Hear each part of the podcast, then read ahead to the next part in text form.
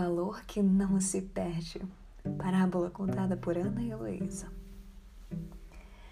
Um famoso palestrante começou uma apresentação segurando uma nota de 50 reais. Numa sala com 200 pessoas, ele perguntou: Quem quer esta nota de 50 reais? Mãos começaram a se erguer. Então ele disse: Eu darei esta nota a um de vocês.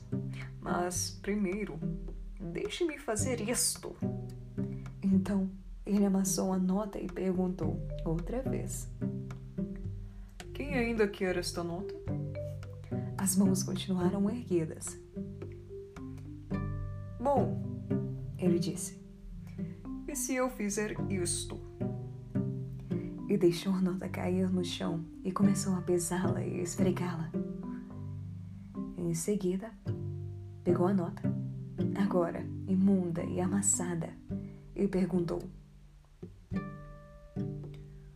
O que me dizem agora? Quem ainda quer esta nota? Todas as mãos permaneceram erguidas.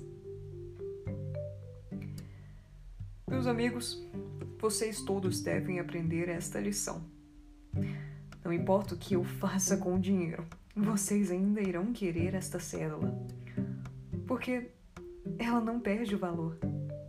Ela ainda valerá 50 reais. Essa situação também se dá conosco.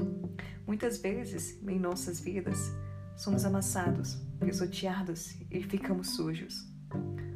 Por decisões que tomamos ou pelas circunstâncias que vêm em nossos caminhos. E assim, ficamos nos sentindo desvalorizados e sem importância. Creiam, porém, não importa o que aconteceu ou o que acontecerá.